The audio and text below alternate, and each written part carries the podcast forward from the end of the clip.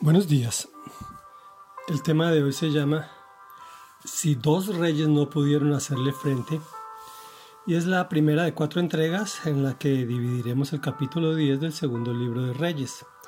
En contexto, Jehú había sido ungido como rey de Israel y había matado al rey Jorán junto con su madre Jezabel, que era el poder detrás del trono pero toda la familia estaba sentenciada por Dios.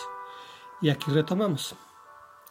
Acab tenía setenta hijos, los cuales vivían en Samaria. Por tanto, Jehú escribió cartas y las envió a Samaria, es decir, a las autoridades de la ciudad, a los ancianos y a los protectores de los hijos de Acab.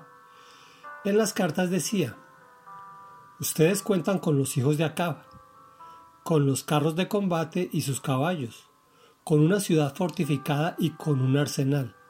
Así que tan pronto como reciban esta carta, escojan al más capaz y más noble de los hijos de Acab y pónganlo en el trono de su padre. Pero prepárense para luchar por la familia de su rey. Ellos se aterrorizaron y dijeron, si dos reyes no pudieron hacerle frente, ¿cómo podremos hacerlo nosotros? Por lo tanto, el administrador del palacio, el gobernador de la ciudad, los ancianos y los protectores le enviaron este mensaje a Jehú. Nosotros somos sus servidores y haremos lo que usted nos diga. No haremos rey a nadie, haga usted lo que mejor le parezca. Entonces, Jehú les escribió otra carta en la que decía, Si ustedes están de mi parte y de veras están dispuestos a obedecerme, Vengan a Jezreel mañana a esta hora y tráiganme las cabezas de los hijos de Acab. Los setenta príncipes vivían con las familias más notables de la ciudad, pues éstas los criaban. Cuando llegó la carta, prendieron a todos los príncipes y los decapitaron. Luego echaron las cabezas en unos cestos y se las enviaron a Jehú, que estaba en Jezreel.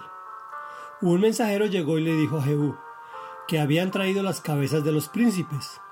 Entonces Jehú ordenó que las pusieran en dos montones a la entrada de la ciudad y que las dejaran allí hasta el día siguiente. Por la mañana, Jehú salió y presentándose ante todo el pueblo confesó, Ustedes son inocentes. Yo fui el que conspiró contra mi señor, yo lo maté.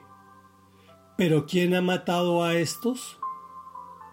Sepan pues que nada de lo que el Señor ha dicho contra la familia de Acab dejará de cumplirse. En efecto, el Señor ha hecho lo que había prometido por medio de su siervo Elías. Dicho esto, Jehú mató a todos los que quedaban de la familia de Acab en Jezreel, y a todos sus dignatarios, sus amigos íntimos y sus sacerdotes.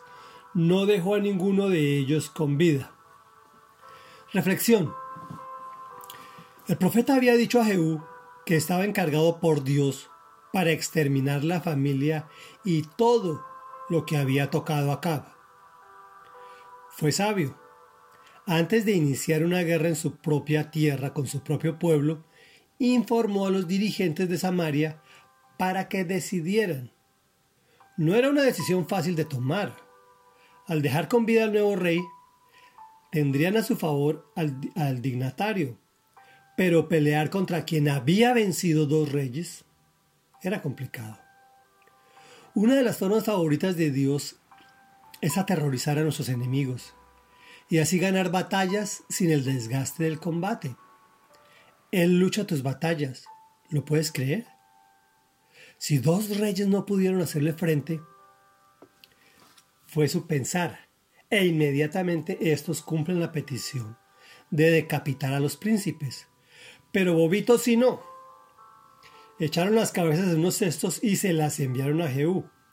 Así evitaron cualquier posibilidad de alargar las ejecuciones. Al otro día se levanta y proclama, ustedes son inocentes. Asume su responsabilidad por la muerte del rey. Pero explica para que quede bien claro que en Samaria ya lo reconocen como rey. ¿Quién ha matado estos setenta hijos del rey? Y en ese momento termina la tarea matando a todos los que quedaban de la familia de Acab en Jezreel y todos sus dignatarios amigos, no dejó a ninguno de ellos con vida. ¿Qué tarea puesta por Dios tan horrible? dirían algunos. Y es cierto.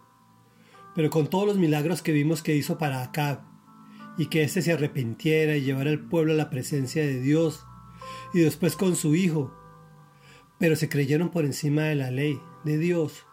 Luego su fin obligatorio es el que nos está mostrando este capítulo.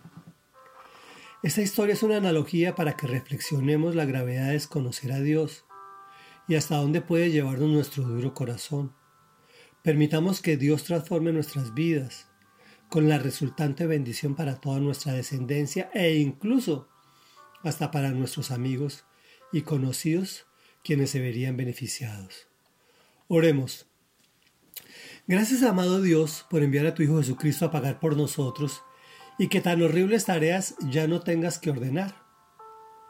Permítenos, Señor de la Gloria, ver todos los milagros que haces para atraernos a ti, para que procedamos al arrepentimiento y entrar en tu presencia, bendito Señor. No queremos desconocer, mi Dios.